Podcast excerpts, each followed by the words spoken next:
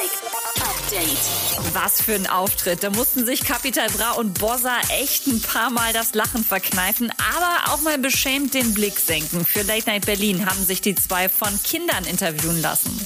Darfst du mit deinen Gucci-Sachen auch draußen spielen? Die werden doch dreckig. Ja, ja. Aber meistens kaufe ich die ja nur für Videodrehs. So. Meistens kaufe ich so Jogginganzug rum. So. Ist deine Jacke teuer, Bossa? Ja, nee, geht so. Nicht wirklich. Da steht aber Bellanfania drauf.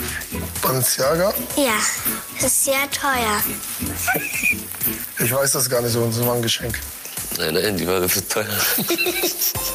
Ein Urteil im Fall Tory Lanez gegen Megan Thee Stallion gibt es noch nicht. Er soll ihr ja in den Fuß geschossen haben. Aber es gibt eine einstweilige Verfügung in dem Fall. Tory Lanez muss ab sofort 90 Meter Abstand halten zu Megan Thee Stallion, darf sie nicht mehr kontaktieren und muss alle Waffen, die in seinem Besitz sind, abgeben.